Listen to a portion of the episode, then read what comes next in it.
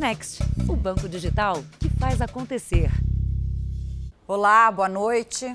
Boa noite para você. Já é madrugada de domingo na Ucrânia, 17º dia de guerra, 18º na verdade, e as tropas russas estão se aproximando de Kiev, a capital. O comboio está agora a 20, apenas 25 quilômetros da capital ucraniana. Ainda sem acordo para um cessar-fogo, os bombardeios seguem por todo o país. E a Ucrânia denuncia cada vez mais ataques contra civis. Nos corredores humanitários, só hoje, cerca de 13 mil pessoas foram retiradas em segurança. O som das explosões ecoa por toda Kiev. É assim que a capital amanhece mais uma vez no 17º dia de guerra. Um dos alvos russos foi uma base aérea ucraniana que fica na região metropolitana de Kiev. O local usado para armazenar armas e munição ficou destruído mas são os ataques a regiões com civis o que mais preocupa os ucranianos. O inimigo continua a atacar e os civis estão morrendo. Eles atingem áreas residenciais onde não há qualquer atividade militar. Onde estou agora tinha um hotel que já não existe mais. Afirma o governador de Chernihiv, cidade a 70 quilômetros da fronteira com Belarus. Em Kharkiv, segundo a maior cidade ucraniana, uma pessoa morreu após um bombardeio a um prédio residencial. Para evitar mais perdas civis, a vice-primeira-ministra da Ucrânia afirmou que corredores humanitários vão ser abertos em diversas cidades para a saída de moradores e chegada de suprimentos. Irina Vereshchuk também pediu à Rússia que cumpra o cessar-fogo nessas regiões. Uma das rotas deveria passar por Mariupol, mas a tentativa de fazer uma passagem segura na cidade fracassou pela quarta vez seguida. A região está sob forte cerco russo.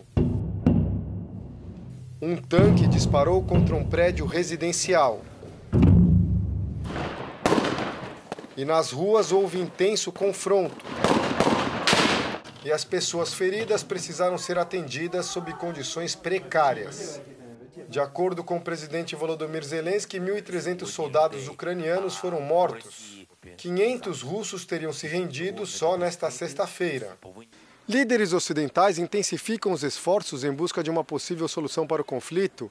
Nesse sábado, o presidente francês Emmanuel Macron e o chanceler alemão Olaf Scholz falaram por telefone durante mais de uma hora com o presidente russo e exigiram um cessar-fogo imediato mas Vladimir Putin não dá sinais de que estaria disposto a parar com os ataques à Ucrânia. A Rússia, inclusive, alertou os Estados Unidos que carregamentos de armas do Ocidente para a Ucrânia podem virar alvo de ataques. E veja também. Já está valendo o projeto que altera a cobrança de ICMS sobre combustíveis. Presidente Bolsonaro diz que não concorda com o reajuste, mas que não vai interferir na Petrobras. Motoristas de aplicativos vão ter que trabalhar mais horas para compensar aumento da gasolina. O sofrimento dos pacientes e o descaso com a saúde pública na gestão do prefeito Eduardo Paes, no Rio. Polícia da Itália apreende iate de bilionário russo ligado ao presidente Putin. Nossos repórteres na Ucrânia mostram a jornada de refugiados para tentar recomeçar a vida em outro país.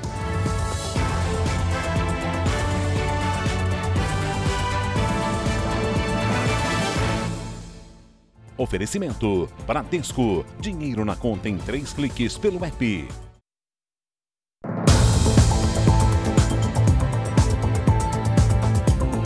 O verão só termina semana que vem, mas um levantamento parcial do Corpo de Bombeiros mostra que o número de afogamentos só em São Paulo já aumentou quase 40%. Bom, você está vendo, né? É muita gente se arriscando né? em rios, piscinas e no mar na maioria das vezes, lugares nada indicados para o banho. Quando saiu de casa, o Leonardo nem contou para a mãe que pretendia nadar. Após receber uma ligação, ela começou a procurar pelo adolescente e descobriu pessoalmente que o filho tinha morrido afogado. Eu entrei em desespero, eu peguei aquela avenida da praia que eu fui até contramão, sabe? Não tive outro jeito, eu fui com a para eles iam abrindo o caminho para mim, eu cheguei lá e era ele. O caso aconteceu em uma praia no rio Tietê, em Itapuí, No interior de São Paulo, amigos dizem que Leonardo ficou preso em plantas aquáticas depois de mergulhar na água de cima de um pier. Um deles, ao ver Leonardo em perigo, tentou salvá-lo e quase se afogou. Para os bombeiros, esse tipo de comportamento é muito perigoso. E se você que está próximo não tem habilidade alguma para prestar esse socorro, não o faça, não tente socorrer, você pode se tornar uma segunda vítima. De acordo com as estatísticas do Corpo de Bombeiros, foram 26 afogamentos no estado de São Paulo entre o início de janeiro e 4 de março. Um aumento de quase 40% em relação ao mesmo período do ano passado. Uma das principais dicas evitar entrar na água em lugares onde não tem salva-vidas. Procurar sempre um local que seja sinalizado, que seja de conhecimento e que seja principalmente destinado para banhistas. Chegar em qualquer local que tenha uma quantidade de água represada e usar aquilo para banho, para se refrescar, não é indicado. Mas com o calorão das últimas semanas, mesmo lugares sem guarda-vidas voltaram a lotar. Nesta praia da represa Billings, em São Bernardo do Campo, é a mãe que fica em alerta. Ela sabe que a água esconde armadilhas. Aqui é um lugar que tem muito buraco, né? Ah, é? Aí a gente tem que tomar cuidado. Criança, a gente tem que ficar 24 horas de olho. Bom, o assunto agora é o caos que enfrenta a saúde pública do Rio de Janeiro na gestão do prefeito Eduardo Paes. Pacientes e funcionários sofrem com a falta de estrutura nos hospitais. Tem faltado até papel higiênico. E mesmo durante uma onda de calor na cidade, os aparelhos de ar-condicionado não funcionam, colocando em risco a vida dos pacientes.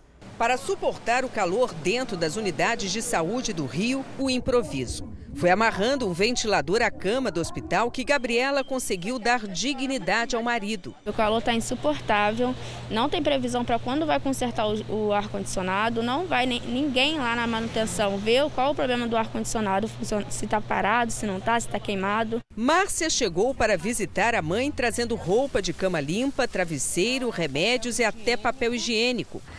Materiais básicos que não são fornecidos pela administração na gestão do prefeito Eduardo Paes. Falta muita coisa. Tem que correr atrás de cadeira para a gente sentar. Os primeiros dias fiquei numa cadeira de praia, depois eu consegui uma poltrona para mim. Toda rasgada, mas consegui. Humilhante, né? A situação também é precária nos corredores da unidade. O reboco do teto caiu por causa de uma infiltração. E como se não bastasse nesse calorão, os bebedouros ainda estão quebrados. É dois andar para pegar água, ele está no décimo, a gente tem que ir até o oitavo para pegar e trazer água de casa, congelada, porque não tem condições de ficar sem água gelada nesse calor. A visita, que deveria começar às três da tarde, foi suspensa temporariamente, porque, segundo denúncias, só havia um médico de plantão neste sábado. O rapaz me falou que só tem um médico. O médico fica saturado, fica cansado. E quer dizer que a gente que tem nossos compromissos, vem para cá três horas da tarde, é obrigado a ficar três, quatro, cinco, seis, sete e ser atendido nove horas da noite? Não me deram informação nenhuma, o garoto está lá em cima lá, disseram que ele está entre a vida e a morte, eu não sei. Não deixam entrar por quê? Porque disseram que até chegou uma pessoa baleada aí e não pode entrar. Eu não tem previsão. Essa é apenas uma das faces da crise na gestão do prefeito Eduardo Paes. Além dos problemas de infraestrutura, falta de insumos e demora no atendimento, os pacientes sofrem com calor excessivo. Nos últimos 18 dias, os termômetros no Rio registraram máximas de 40 graus, com sensação térmica de até 50. No Hospital Municipal Pedro II, em Santa Cruz, também na Zona Oeste, não há ar-condicionado nos setores. E até no CTI, onde estão os pacientes mais graves. A janela tem que ficar aberta, ó, tá vendo? Mesmo em coma induzido, a filha da Gildete parece sentir o incômodo da alta temperatura. Num dia que eu cheguei para ver ela, ela estava suando muito e estava se contorcendo toda. E eu vi que ela estava tava desesperada. E eu falei assim, poxa, porque minha filha está desse jeito? Quando eu fui ver a testa dela, estava suando, mas suando muito. Não só ela, mas todos os pacientes. E não são apenas os pacientes que reclamam. Os funcionários também sentem o desconforto de trabalhar nessas condições. Teve casos já de Centro Municipal de Saúde que teve enfermeira que desmaiou durante o atendimento porque estava trabalhando numa sala sem janela, com um calor desse que a gente está passando, que a gente está vivendo hoje aqui. Então, o local totalmente insalubre. Isso não é só ruim para o funcionário, isso é ruim também para o paciente que busca o atendimento. Triste realidade, né? Segundo a Secretaria de Saúde do Rio de Janeiro, as máquinas do ar-condicionado já voltaram a funcionar. Só que o sistema de refrigeração vai ter que ser trocado, mas somente em maio. A direção do Hospital Municipal Albert Schweitzer disse que vai consertar os bebedouros e esclarece que houve duas ocorrências graves na Sala Vermelha e por isso a visita foi suspensa durante um período do dia. A direção esclarece ainda que não faltam médicos na unidade. E os cariocas usam as redes sociais para protestar contra o prefeito Eduardo Paes. O descontentamento é com a precariedade do sistema rápido de ônibus, o BRT. Os passageiros têm publicado cenas de superlotação de ônibus sucateados, estações vandalizadas, além da irregularidade nos horários. O sistema de transporte BRT já foi alvo de denúncias de corrupção e superfaturamento. A revolta dos cariocas com a gestão Paz é um dos destaques do portal R7. Acesse r7.com. Você sabia que mais de 5 milhões e meio de crianças não têm o nome do pai no registro de nascimento? Hoje, a Defensoria Pública fez um mutirão para agilizar o registro em todo o país. Até os 18 anos de idade, a Ramila não sabia quem era o pai biológico dela. Minha mãe ela sempre procurou por ele, mas nunca achou. Até que um belo dia, de tanto ela procurar, ela acabou encontrando ele. Um exame de DNA confirmou que o pai é um namorado antigo da mãe. Nesta audiência, eles formalizaram o reconhecimento. Para mim é um sonho realizado, que eu sempre, tenho, sempre tive orgulho dela, sempre tenho orgulho do meu nome e ela carregar o meu nome agora, para mim, é um presente dos céus. Em breve, a Ramila vai ter um documento novinho, agora com os sobrenomes da mãe e do pai. Ramila Lima Dávila uma família nasceu. Encontrar o Evandro fez o amor da adolescência brotar novamente. A gente pôde viver o que a gente deixou para trás, interrompido. Mais de 5 milhões e meio de crianças brasileiras não têm na certidão de nascimento o nome do pai. Muitos não sabem que o reconhecimento pode ser feito gratuitamente por meio da Defensoria Pública. Na maioria dos casos, não é preciso entrar com ação na Justiça. O dia D em todo o país teve como objetivo agilizar os atendimentos, sem custos, sem brigas e sem processo. A grande maioria voluntariamente reconhece essa paternidade e voluntariamente eles assumem essa paternidade num termo de conciliação, numa sessão, e esse documento é encaminhado para o registro civil e lá é feita a retificação desse registro. Se soubesse que era simples assim, o Leonardo tinha reconhecido antes. Até porque o coração não tinha dúvidas. Além de sangue, é papel agora, né? O coração agradece. Profissionais autônomos que trabalham ali no aplicativo de transporte ou de entrega, bom, esses já estão sentindo e muito o impacto do aumento dos combustíveis. E de acordo com especialistas, a gasolina pode subir ainda mais, pressionando a inflação. Há dois anos, Zilda e o marido fazem entregas de compras e mercado por aplicativos. Começaram depois de perderem o emprego e agora acompanham indignados os aumentos dos combustíveis. Mesmo controlando todos os gastos e cortando despesas, a conta fica negativa. Eu cortei restaurante, eu cortei até a praia, não tem mais onde cortar, porque a luz aqui eu tiro tudo, desligo tudo, não sei, não sei, não tem mais onde cortar. Alimentação também é o básico, básico mesmo. No ano passado, o etanol aumentou mais de 60% e a gasolina quase 50%. Reajustes que afetam todos, mas principalmente trabalhadores que prestam serviços na área de transporte. Sérgio e Zilda, por exemplo, chegam a rodar mais de 600 quilômetros por semana. Há dois anos, quando começaram a fazer esse tipo de serviço, o Sérgio e a Zilda trabalhavam cerca de sete horas por dia em sistema de revezamento com os aplicativos. Hoje, Por conta do aumento sucessivo no combustível, eles tiveram que aumentar muito a jornada de trabalho, que chega a 13 horas por dia. E isso para ganhar bem menos.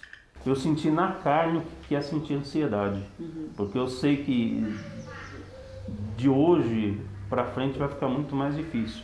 Os economistas e especialistas em finanças mostram como o aumento dos combustíveis impacta a economia mundial, em especial o bolso dos brasileiros. O problema é que a gente teve um fato externo, inesperado, muito forte e muito abrupto, que foi a invasão da Ucrânia pela Rússia. Todos os outros negócios daqui em diante vão começar a carregar, a encher os tanques dos seus caminhões, vão começar a encher os, os tanques das suas motos, dos seus carros e já vão começar a repassar os preços para praticamente tudo que a gente consome. A gente está batendo nos limites inferiores de qualidade de vida, não, nem vou falar qualidade de vida, sobrevivência. E com isso a gente parece sem saída, né? Postos de todo o país já estão com valores dos combustíveis reajustados, mesmo aqueles que não receberam novo estoque. E isso tudo irritou os motoristas. O número de denúncias contra preços abusivos nos postos de combustíveis cresceu mil por cento em Fortaleza. Muitos estabelecimentos aumentaram os valores na quinta-feira, antes mesmo de o reajuste entrar em vigor. Na capital cearense, o litro da gasolina comum está custando até R$ 7,99. A aditivada já chegou a R$ 8,19. Em Belém, os motoristas também já encontram postos que vendem o litro por mais de 8 reais. No Acre, o preço médio na capital, Rio Branco, é de quase R$ 6,90. Mas é no interior do estado que os valores assustam. Em Jordão, o litro da gasolina comum passou dos R$ 11,50. Em Minas Gerais, os postos da capital mineira estão cobrando, em média, R$ 7,59. Em Salvador, o motorista chega a pagar até R$ 7,99. Desde ontem, a gasolina ficou 18% mais cara para as distribuidoras e o diesel quase 25%. O Conselho Nacional do Transporte Rodoviário de Cargas entrou na Justiça pedindo a suspensão do reajuste em todo o país. A Justiça Federal deu três dias para que o governo e a Petrobras expliquem os aumentos.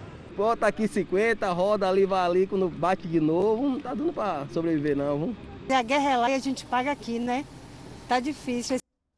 A guerra é lá e a gente paga aqui. Bom, ainda nessa edição, você vai entender com a gente os detalhes do projeto de lei que reduziu o imposto que incide sobre o preço dos combustíveis. E não é só no Brasil, não, viu? A crise do petróleo no mercado internacional atingiu em cheio o bolso de consumidores em todo o mundo na hora de abastecer. Nos Estados Unidos, a gasolina chegou ao maior valor desde 2008 o preço do litro atingiu o equivalente a mais de R$ 6,00 em algumas regiões. Em Madrid, na Espanha, motoristas enfrentaram longas filas em postos de combustíveis para abastecer o carro. A Alemanha anunciou hoje que quer abandonar a importação de petróleo e carvão russos até o fim deste ano. Os preços do gás também dispararam após a Rússia ameaçar cortar o fornecimento para a Europa. A União Europeia estuda uma forma para se tornar menos dependente do gás natural russo. Enquanto isso, na Itália, a polícia apreendeu um iate avaliado em quase 3 bilhões de reais. Essa embarcação pertence a um dos bilionários russos ligados ao presidente Vladimir Putin. Andrei Melnichenko é dono da maior empresa de carvão da Rússia. Ele foi alvo de sanções da União Europeia em, em, resposta à invasão da Ucrânia. O navio de luxo tem 143 metros de comprimento, tá vendo aí? É considerado o maior iate à vela de todo o mundo.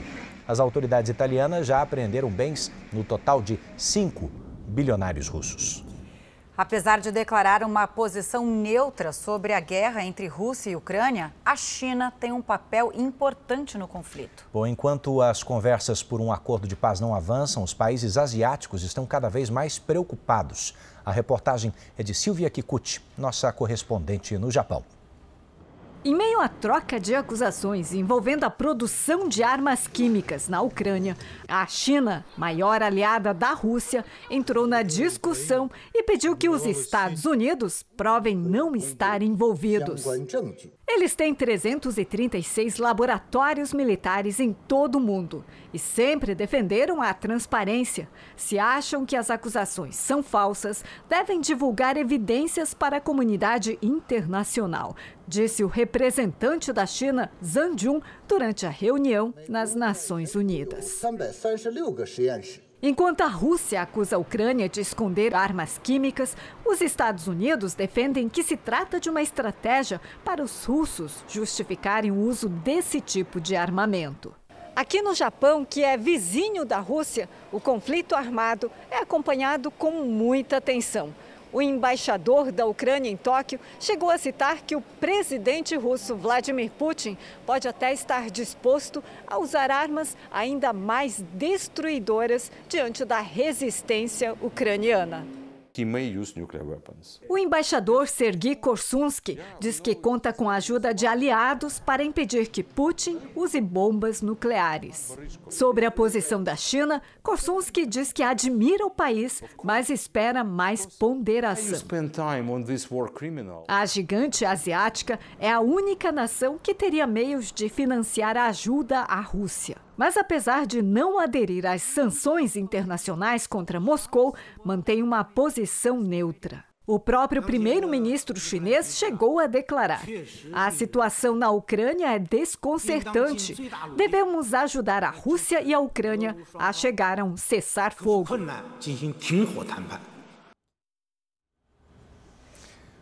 As tropas russas se aproximam da capital Kiev e intensificam os bombardeios às cidades próximas. Eu vou te mostrar no nosso mapa da guerra. A conquista de Kiev é o principal objetivo dos russos. É onde está a sede do governo e invadir a capital é tomar o poder. Na madrugada, houve bombardeios na periferia de Kiev e cidades próximas. Um aeroporto a 36 quilômetros da capital foi atacado. Um comboio de tanques vem do noroeste e já está a 25 quilômetros do centro. Apesar desses avanços, imagens de satélite mostram que as tropas russas fizeram uma pausa para o reabastecimento de combustível, munição e alimentos. No leste, as áreas em vermelho estão dominadas. A cidade de Melitopol também foi totalmente conquistada.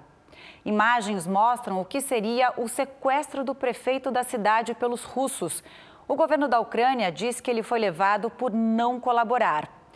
A dificuldade maior é tomar Mariupol, que tem o porto no Mar de Azov e uma das maiores resistências nesta guerra. Por causa dos bombardeios, falta água, energia e muitos moradores estão com dificuldades para deixar a região. O Ministério da Defesa da Rússia diz que mais de 3 mil instalações militares foram destruídas na Ucrânia desde o início da guerra. Olha, ainda nesta edição você vai ver que duas pessoas foram presas suspeitas de tráfico internacional de pessoas. E nossos repórteres mostram a longa jornada de refugiados para deixar a Ucrânia e recomeçar a vida.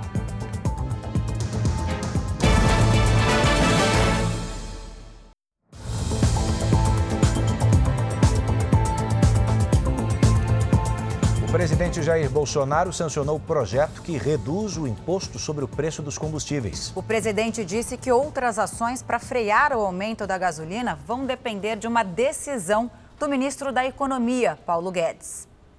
Entre as principais mudanças está a cobrança do ICMS somente uma vez na cadeia de produção. Antes, o imposto estadual poderia ser aplicado em diversas etapas, entre a refinaria e os postos de combustíveis. Outra modificação é no valor do ICMS, que passa a ter uma porcentagem fixa sobre o litro do combustível. O projeto também zera os impostos federais que incidem sobre o óleo diesel, o que provocará uma redução no preço. A expectativa é uma redução de aproximadamente no óleo diesel de 60 centavos para o consumidor final.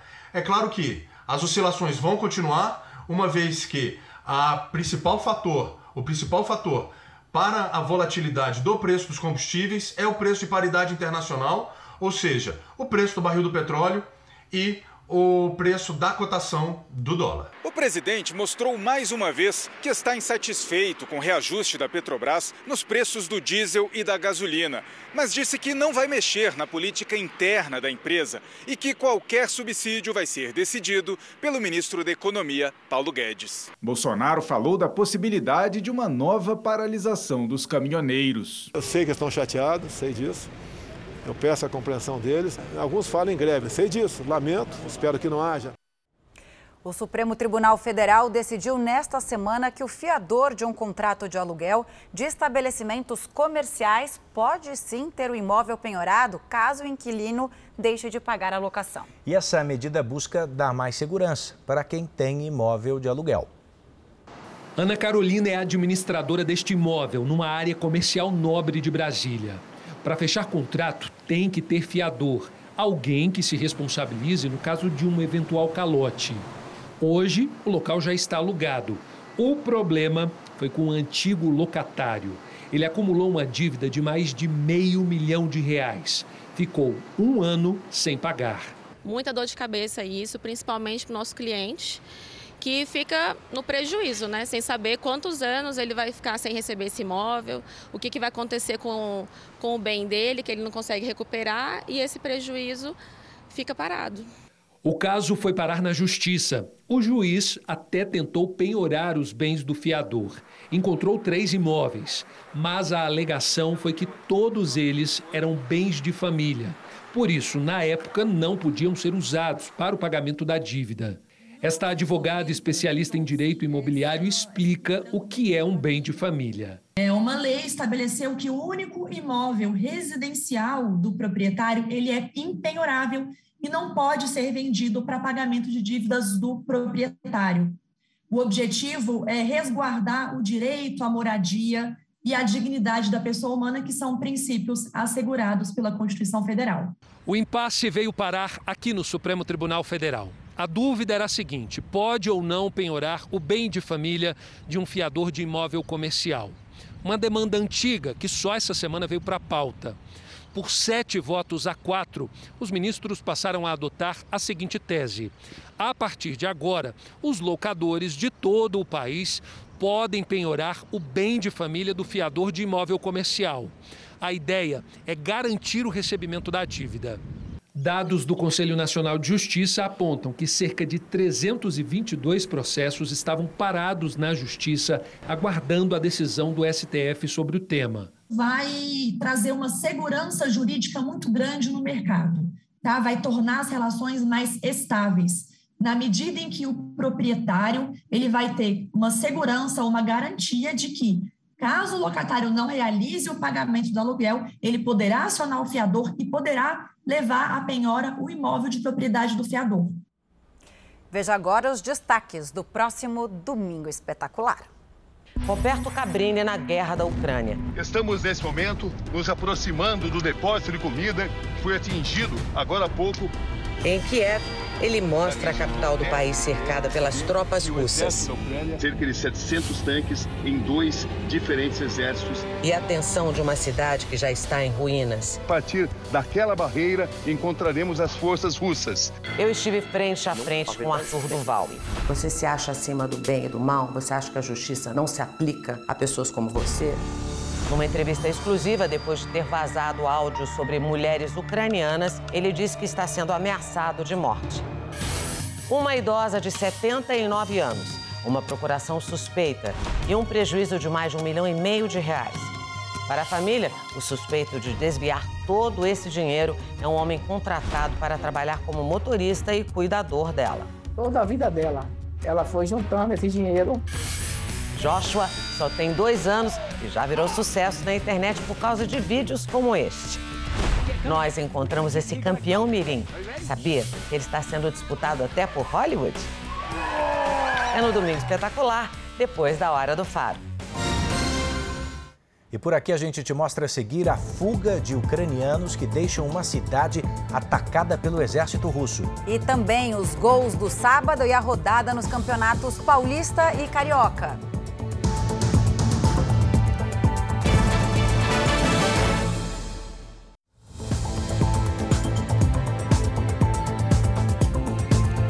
Segundo ano consecutivo, o Brasil registrou queda no número de doadores de órgãos. Mais de 48 mil pessoas estão na fila de espera neste momento, a maioria delas para receber rins. São quatro horas de sessão de hemodiálise três vezes por semana. O primeiro sentimento depois do diagnóstico foi o de revolta. Eu chorei dias. Eu, eu na máquina, eu chorava na máquina fazendo hemodiálise.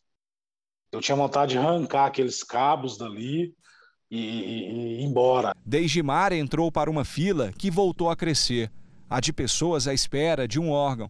No ano passado, o número de doadores no Brasil caiu 4,5% na comparação com 2020, segundo o levantamento feito pela Associação Brasileira de Transplantes de Órgãos.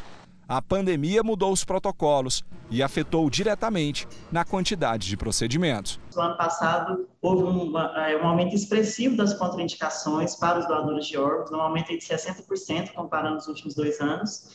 Isso impactou diretamente nas doações. É, lógico que com a pandemia houve aquele desconhecimento né, do risco de transmissão do é, Covid no transplante, algo que já está sendo até revisado. Aqui em Goiás, por exemplo, em 2019, a fila de espera por um transplante de córnea estava zerada. Hoje, são cerca de 1.200 pessoas esperando pelo procedimento. Em todo o Brasil, são quase 35 mil pessoas na mesma situação. Para ser doador de órgãos, basta falar sobre esse desejo para a família. Vilmar não vê a hora de chegar a vez dele para voltar a ter uma vida longe da máquina de hemodiálise. Eu espero que esse dia chegue, né? Se Deus quiser, um dia vai chegar. E se Deus quiser, vai ser rápido. Porque um dia tem as crianças para a gente cuidar, né? Os filhos, a esposa que fica em casa e o futuro que a gente quer, né? Ter aí. Então a gente faz de tudo para recuperar e sair dessa. Mas para isso, mais famílias precisam doar. Em São Paulo, uma boliviana de 16 anos foi libertada de um trabalho escravo. Dois homens foram presos suspeitos de tráfico internacional de pessoas. Um era o dono da oficina e o outro foi quem trouxe a menor para o Brasil. Era no terceiro andar desta ocupação irregular que funcionava a oficina clandestina de costura. O prédio fica numa das ruas mais movimentadas do centro de São Paulo. A adolescente boliviana era obrigada a trabalhar e dormir no mesmo cômodo, um ambiente sem ventilação e bastante sujo. Segundo a família, o suspeito, que também é boliviano, conheceu a jovem pelas redes sociais. Ele teria feito várias promessas e ajudado a garota a fugir de casa.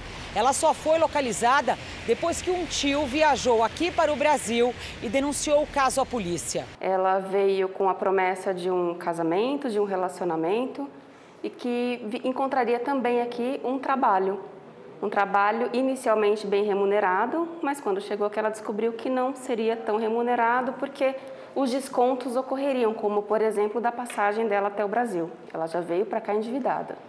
Dois bolivianos foram presos em flagrante por tráfico internacional de pessoas e trabalho análogo à escravidão. Um deles foi quem aliciou a adolescente e o outro era o dono da oficina clandestina. A vítima tem 16 anos e ficou quatro dias com os aliciadores. Ela contou que trabalhava das 6 da manhã até as 10 da noite, apenas com um intervalo de 30 minutos para fazer uma refeição. São mulheres jovens né, que estão ávidas para o trabalho. Só que quando chegam aqui, a condição é desumana. O tráfico internacional de pessoas movimenta 30 bilhões de dólares por ano. Mulheres e meninas representam 71% das vítimas. O tráfico de pessoas não é brincadeira, não acontece só com o nosso vizinho, não é coisa de novela, ele acontece na vida real. Portanto, desconfie de propostas mirabolantes e encantadoras. Recado dado. Povos indígenas do interior do Pará denunciam a presença de uma usina de dendê na região onde vivem. Bom, para eles, essa empresa é responsável pela contaminação da terra e também da água que consomem. A aldeia está em alerta e pede socorro. Dói pra gente. Dói. Nossos filhos bebendo água suja. Viajamos até a região rural de Tomé-Açu, no nordeste do Pará. Percorremos 250 quilômetros de estrada de terra. Aqui, comunidades indígenas e quilombolas disputam com uma usina de óleo de dendê, uma área de 8 mil hectares, o que corresponde a 8 mil campos de futebol. Nós temos as licenças, tanto estaduais e, e municipais. Né? A gente tem toda a documentação e por parte deles não apresentam nada. Parte desse, desse, desse plantio ele entrou dentro do território indígena e também com, com é, é, o uso de produtos químicos dentro do território indígena, o que acontece?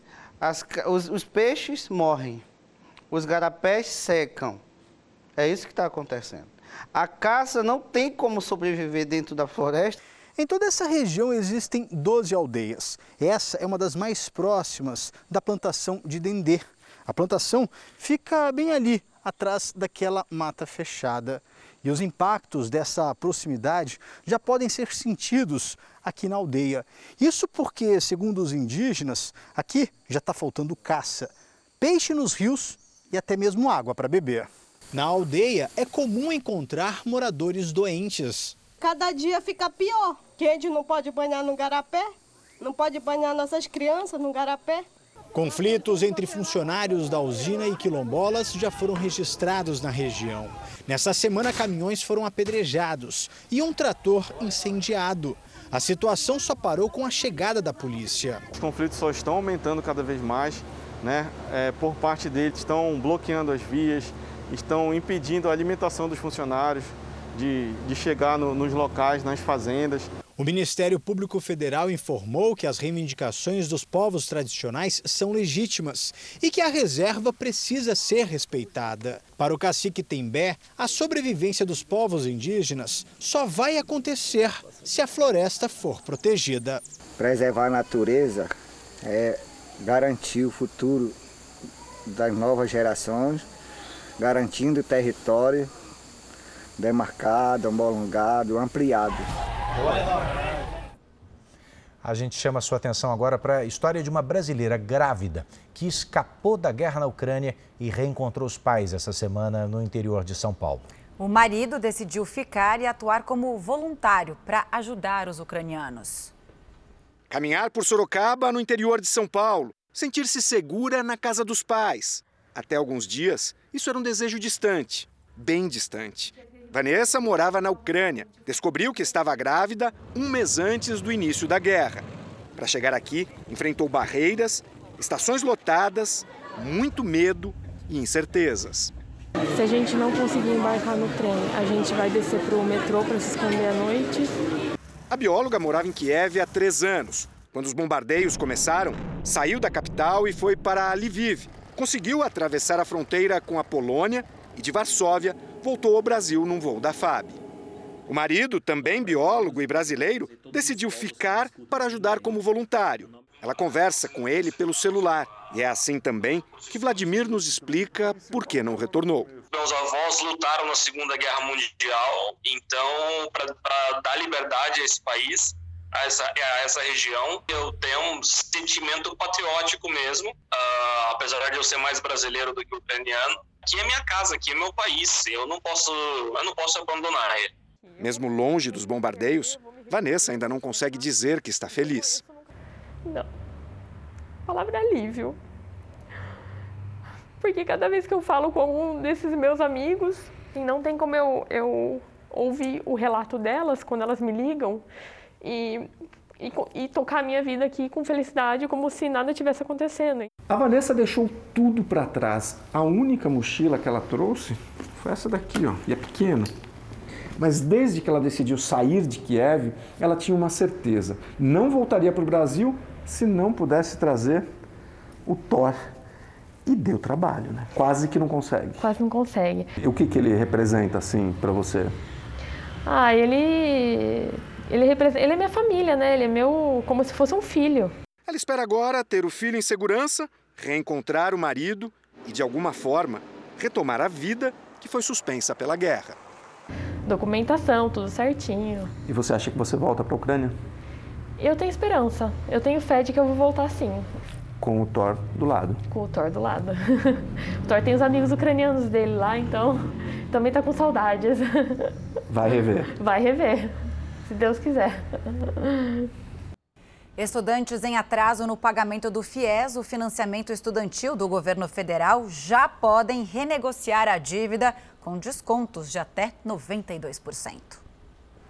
Para se formar em administração de empresas, Helena recorreu ao financiamento. No início até conseguiu pagar, mas outras prioridades surgiram e as parcelas ficaram para trás. Essas vieram e não teve como, tive que, tive que pagar. O jeito foi adquirir um empréstimo bancário, mas em vez de resolver uma dívida, ela agora tem outras e pelos próximos 10 anos. Tenho muito medo de sujar o meu nome e aí eu vou pegando alternativas outras alternativas, que é de empréstimos. Helena e outros devedores do FIES têm agora a chance de renegociar a dívida. Para quem está inscrito em programas sociais do governo, o desconto pode chegar a 92%. E em todas as condições, cabem parcelamentos. O programa de financiamento estudantil existe no Brasil há mais de 20 anos, mas é a primeira vez que o governo federal oferece uma renegociação das dívidas. De acordo com o Ministério da Educação, quase um milhão de contratos estão inadimplentes. Aqui em Mato Grosso do Sul, pelo menos metade dos estudantes inseridos no FIES tem dívida em aberto.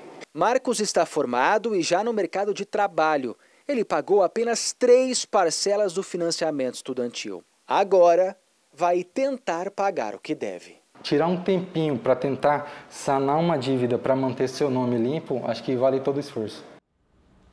A farmacêutica Sanofi Medley anunciou que vai recolher lotes do remédio losartana, utilizado para tratar a pressão alta e a insuficiência cardíaca. De acordo com a empresa, foram encontradas impurezas no medicamento que podem aumentar o risco de câncer. Há mais de 10 anos, a rotina na casa da dona Santina é a mesma. Assim que acorda, o filho mede a pressão dela. Em seguida, ela toma losartana. Eu fiquei um pouco preocupada. Eu imediatamente já né, parei de, de, de medicá-la e vou procurar um médico, né, para saber o que está acontecendo em relação a essa, a essa medicação. A farmacêutica Sanofi Medley anunciou o recolhimento de três fórmulas do medicamento do mercado. A decisão foi tomada depois que foram encontradas impurezas nos comprimidos que podem causar mutações e aumentar o risco de câncer. De acordo com a Anvisa, desde 2018 há um alerta global para o monitoramento de um tipo de impureza em remédios para o tratamento de pressão arterial. Se o paciente está tomando o medicamento deste laboratório, ele deve substituí-lo, como bem recomendado pela própria farmácia, deve substituí-lo. Caso contrário, se for um medicamento de outros laboratórios, não há problema em mantê-lo. Tá? E caso seja necessário uma substituição, é muito importante que o paciente não pare de tomar um medicamento. Na prática, os remédios com a substância para tratar insuficiência cardíaca e a pressão alta deixarão de ser vendidos. Além disso, quem tiver esse medicamento em casa deve entrar em contato com o laboratório para que um representante vá buscar a caixa. De acordo com esse professor do Instituto de Química da Universidade Estadual de Campinas, os lotes do remédio que serão recolhidos podem apresentar uma impureza que foi resultado de uma falha durante a fabricação do medicamento. Essa impureza é prejudicial à saúde. Acima dos níveis aceitáveis, né? E por longo período pode sim aumentar o risco da ocorrência de câncer. Qual é a origem dessas impurezas? Elas, ah, elas vêm do processo de preparação industrial do ingrediente farmacêutico ativo. Ainda segundo o professor, em condições normais, esse remédio não causa dano algum. Ela não tem riscos, ela não causa câncer. A Sociedade Brasileira de Cardiologia ressaltou que foram encontradas impurezas apenas em lotes específicos do medicamento e que o remédio é fundamental para o tratamento de doenças cardiovasculares. No Campeonato Paulista, o São Paulo pode garantir a classificação antecipada para quartas de final amanhã. Mas o time do, do Rogério Ceni vai ter pela frente o Mirassol. E tem um detalhe aí, viu? O time do interior ainda não perdeu jogando em casa nesse campeonato. O Mirassol busca uma vaga na próxima fase do Grupo C, o mais disputado do campeonato até agora. não quer deixar o líder Palmeiras escapar e não pode deixar Ituano e Botafogo se aproximarem. Em 10 rodadas, o time do interior tem o segundo melhor ataque. E jogando em casa, o Mirassol se fortalece. Foram quatro vitórias, dois empates e nenhuma derrota neste ano. Dois times que, que gostam da posse de bola, que gostam de estar tá atacando mais do que defendendo. E vai ser um grande espetáculo para o, para o espectador. Já o São Paulo vem de derrota no clássico contra o Palmeiras. E buscar a reabilitação fora de casa é uma tarefa complicada. Mas a possibilidade de garantir de forma antecipada uma vaga nas quartas de final serve como motivação.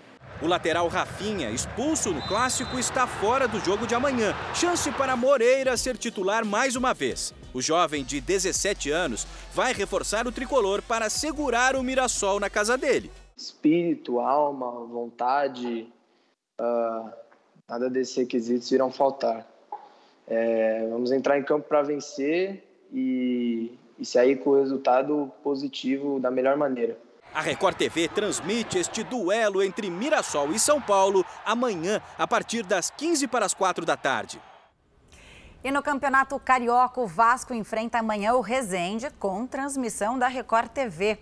Para sair da má fase, a equipe contou com o apoio do maior artilheiro da história do clube. Como essa camisa tem história. É uma vida dedicada ao clube. Roberto Dinamite, o maior goleador vascaíno com mais de 700 gols.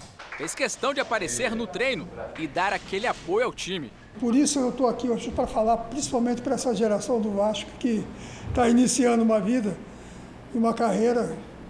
E eu estou torcendo muito por eles e torcendo por esses jogadores também mais experientes, mas que o Vasco logo, logo volte para o seu trilho, para o seu caminho. Encontro fundamental para o Vasco recuperar a boa fase para as semifinais do Cariocão. O Vasco caiu de rendimento nos últimos quatro jogos. Foram duas derrotas em clássicos, além da eliminação na Copa do Brasil.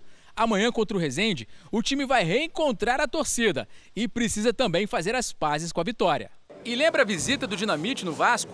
Um dos maiores nomes do futebol carioca luta nesse momento contra um câncer. Exemplo de superação dentro e fora de campo. Ele deixou a sala de imprensa com o famoso sorriso e uma mensagem para a vida. Saindo mais forte aqui, hein? Aí sim! Vai vencer essa também. No Campeonato Carioca, pela última rodada da Taça Guanabara, Boa Vista e Fluminense empataram ali no 0 a 0. No Campeonato Paulista, o Corinthians não deu chances para a Ponte Preta. Em Itaquera, Renato Augusto chutou da entrada da área e abriu o placar para o Corinthians.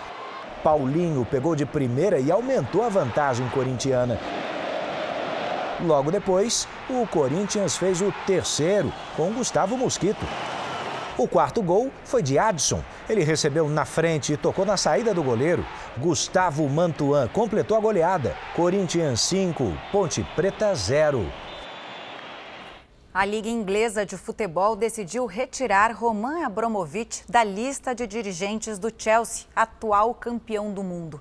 O bilionário russo é acusado de ter ligações com o presidente Vladimir Putin.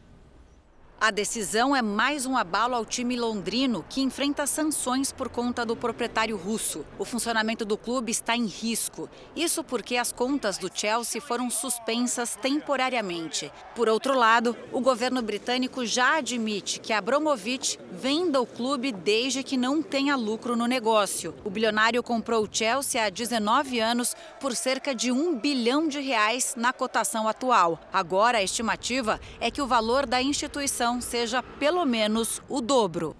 Você já deve ter passado por uma praça de pedágio, né? Então já foi atendido pelas funcionárias que cobram a tarifa ali nas cabines. Você sabia que elas têm, sido, elas têm sofrido diversos tipos de assédio?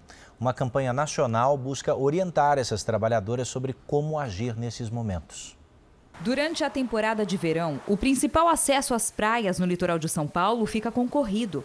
Essa é a rodovia dos imigrantes, que liga a capital às principais cidades do litoral sul. Pelo pedágio, chegam a passar 8 mil veículos por hora. Olá, bom dia. Mas nem sempre a educação é retribuída. Incomodado por esperar, o taxista xinga a operadora do pedágio, força a abertura da cancela. e ainda vai embora fazendo gesto obsceno. Me chamou de palavrões e mostrou o dedo para mim ainda. E por que isso? Por nada, porque quer chegar e quer ser atendido na hora. Daniele ficou sem reação quando foi xingada. Ele me falou para mim: anda logo, sua gorda lesa. Dá vontade de chorar, porque você pensa, eu tô aqui trabalhando, né? Não, mesmo que eu não estivesse, eu sou um ser humano e a gente tem que se respeitar, né? Aqui nessa praça de pedágio, 75% dos operadores são mulheres. E elas que mais sofrem com essas situações de desrespeito e assédio. Sozinhas na cabine, enquanto cobram o pedágio do motorista, muitas são vítimas até de crimes. Essa operadora, que prefere não se identificar, ficou assustada. O motorista sabia o nome dela e fez perguntas íntimas. No momento eu fiquei tão em estado de choque que eu nem sei te falar qual foi o sentimento certo. Foi uma mistura de sentimentos. Por causa do alto número de casos, a empresa que administra essa e outras rodovias no país lançou uma campanha nacional contra assédio nos pedágios. Além de informar motoristas, pretende treinar os funcionários. O que é o assédio? Do que fazer em cada situação? Como reagir a um assédio? E também um próximo passo, que é incentivar a denúncia. Né? Porque nós entendemos que se não houver a denúncia, dificilmente a gente consegue tratar esse tipo de situação. Nesta semana, técnicos elevaram o nível de alerta de rompimento de uma barragem na região metropolitana de Belo Horizonte. Ao todo, Minas Gerais tem quatro barragens em situação crítica. O perigo vem do alto da montanha, com quase 100 metros de altura e 5 milhões de metros cúbicos de rejeitos de minério. A barragem Mina de Serra Azul, em Itatiaiuçu, região metropolitana de Belo Horizonte, entrou no estágio máximo de atenção e volta a preocupar os moradores. Todo mundo sabe que quando uma barragem rompe, ela destrói não só a vida das pessoas que estão tá por ali, mas também os bens que foi construído com muitos anos de, de luta, né? A estrutura saiu do nível de emergência 2 para o 3, que significa risco iminente de ruptura.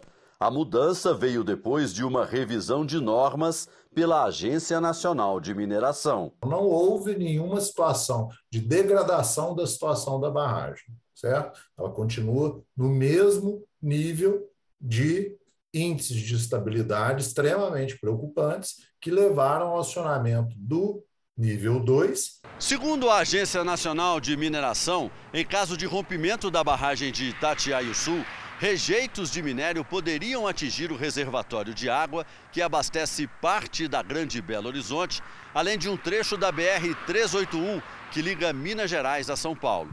Por isso, na beira da estrada foram instaladas várias placas como essa, sinalizando pontos de encontro na área que não seria inundada. A lama também chegaria às casas desta vila, abandonada há três anos quando veio o primeiro alerta. Cem famílias tiveram que se mudar às pressas e até hoje moram de aluguel pago pela mineradora. Neste endereço, não deu tempo nem de levar o carro. Em nota, a mineradora ArcelorMittal informou que a estrutura não apresenta risco de ruptura iminente e que a reclassificação se dá em estrito cumprimento do novo critério legal estabelecido pela Agência Nacional de Mineração.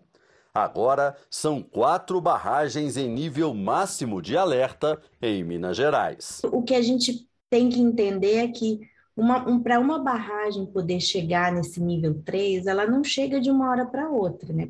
É uma trinca pequena, uma erosão pequena, uma leitura que começou com uma, um dado diferente.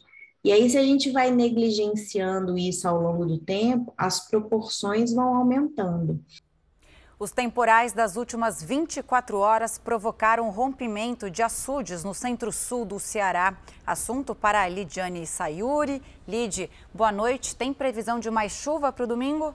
Tem sim, Camila. Boa noite para você, Eduardo, para quem nos acompanha. Olha, vem mais chuva para o Nordeste, para parte do país também. Nas primeiras horas deste sábado, o Ceará registrou 40% a mais de toda a chuva esperada para o mês. Uma barragem no distrito de Canindezinho e outros açudes no município de Várzea Alegre não suportaram o volume de água comunidades estão alagadas e os moradores ilhados. As regiões mais atingidas são Caraíbas, Jatobá e Aba da Serra. A Defesa Civil monitora outros açudes por causa do risco de rompimento. Neste domingo, chove em grande parte do Brasil e as temperaturas diminuem um pouco. Pelas imagens de satélite, a frente fria se afasta em direção ao mar. Mas uma circulação de ventos ainda provoca pancadas de chuva, principalmente entre São Paulo e o Rio de Janeiro. Há risco para temporais que podem causar alagamentos. O volume de chuva será maior nas áreas mais escuras do mapa, que vão do norte gaúcho ao Acre. Tempo firme apenas no sul da Bahia, norte de Minas Gerais, Espírito Santo e na fronteira com o Uruguai. Domingo nublado em Porto Alegre com 22 graus. Em Brasília, máxima de 28 com pancadas de chuva isoladas. Tempo firme em Vitória, com 33. Em Salvador, faz até 30 e chove pela manhã e à tarde. Em Porto Velho, dia chuvoso, com 29 graus. Em Curitiba, tempo nublado com chuva a qualquer hora, máxima de 21 graus. Em São Paulo, dia chuvoso, com 26. No Rio de Janeiro, chove pela manhã e à tarde e faz até 32 graus. Em Palmas, sol e pancadas de chuva à tarde, máxima de 33. Bom domingo para vocês. Obrigado para você também, Lid. Boa noite, Lid.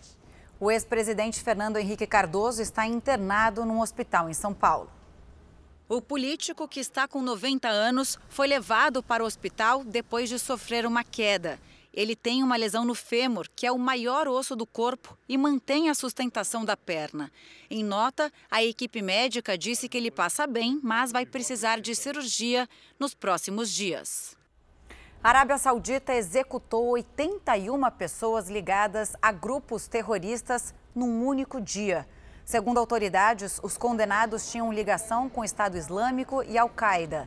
Os acusados planejavam ataques no país, como a morte de um grande número de civis e integrantes das forças de segurança. O número de execuções no único dia é recorde. Em todo o ano passado, foram 67 execuções de pessoas ligadas a grupos terroristas. Exclusivo. O Jornal da Record mostra agora a fuga de ucranianos de uma cidade que está sendo atacada pelo exército russo. Vizinha a Kiev, capital da Ucrânia, Irpin tem sido um dos maiores alvos dos ataques russos. Hoje, soldados do exército ucraniano ajudaram parte da população a sair da cidade. Havia muitos idosos e deficientes que permaneciam por ali porque não tinham como sair. Os animais de estimação não foram esquecidos. Essa senhora chora ao deixar tudo para trás. Durante a fuga, foi possível ver nos céus rastros de um míssil russo abatido no horizonte e a fumaça depois de um bombardeio. Por uma ponte, as pessoas estão sendo levadas para abrigos na capital da Ucrânia. Em Brovary, outra cidade vizinha, esse armazém de produtos congelados foi alvo de um pesado ataque russo. Até o momento, não há informações sobre vítimas. Refugiados tentam de todas as maneiras deixar as áreas de bombardeios. Multidões chegam todos os dias à cidade de Lviv com um único objetivo: cruzar a fronteira e tentar a sorte em outro país. A reportagem é dos nossos enviados especiais André Tal e Gilson Fred. Lviv, região oeste da Ucrânia. Principal rota de civis que fogem da guerra. Pela estação central da cidade, milhares de refugiados chegam todos os dias. Exaustos, famintos, sofridos. Essa é a maior tragédia da minha vida, diz a senhora de 66 anos. Ela e o filho deixaram Kharkiv em meio às bombas. Nossa casa foi destruída. Tudo o que temos são roupas e passaporte, lamenta a ucraniana. No ato de solidariedade, voluntários doam comida e bebida para os refugiados. Um gesto simples, mas traz acolhimento em um momento de insegurança. Em meio ao drama, a força de um menino. Nikita, de 4 anos, quer falar comigo. Surpreendentemente, ele está animado com tamanha aventura. Nikita dança. Nikita brinca. O lado triste é que ele se acostumou a correr para o abrigo antiaéreo, diz a mãe. Depois de toda a dificuldade para sair das áreas de intenso conflito, muitas pessoas ainda enfrentam horas esperando em filas para conseguir embarcar em ônibus que vão levá-los até as fronteiras, até outros países que fazem fronteira com a Ucrânia. O que a gente vê aqui principalmente são crianças, idosos, mulheres que já estão há horas, há dias viajando e agora precisam enfrentar mais uma longa jornada. Prestes a embarcar, essa senhora revela não ter planos. Só sei que vou para a Polônia, não sei onde vamos dormir, não sei o que será de amanhã, mas esse é o único caminho. Ela segue para o ônibus que logo fica superlotado. Mães tentam acalmar os filhos que sequer imaginam os motivos da fuga. São famílias inteiras que simplesmente escapam do horror da guerra, mas com a esperança de que um dia poderão recuperar a vida que ficou para trás. O Jornal da Record termina aqui. Novas informações da guerra na Ucrânia no Domingo Espetacular. Você continua assistindo ao Cidade Alerta. Boa noite e ótimo domingo para você. E a gente se vê de novo amanhã, hein? logo depois da hora do faro. Boa noite e até lá.